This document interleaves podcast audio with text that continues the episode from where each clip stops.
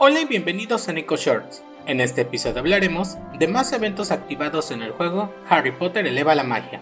El día de hoy se activó el evento Fuegos Artificiales Fantásticos, que estará disponible hasta el día 11 de febrero.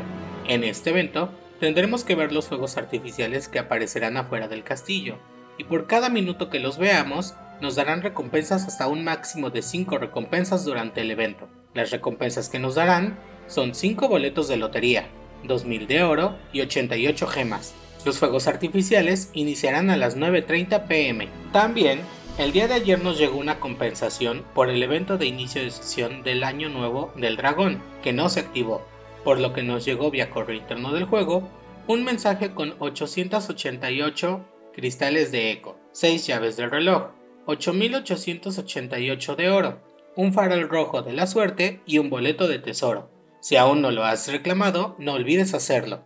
También ya está disponible la cuarta pista del evento Fuegos Artificiales y Amistad. Esta pista se resuelve en la biblioteca.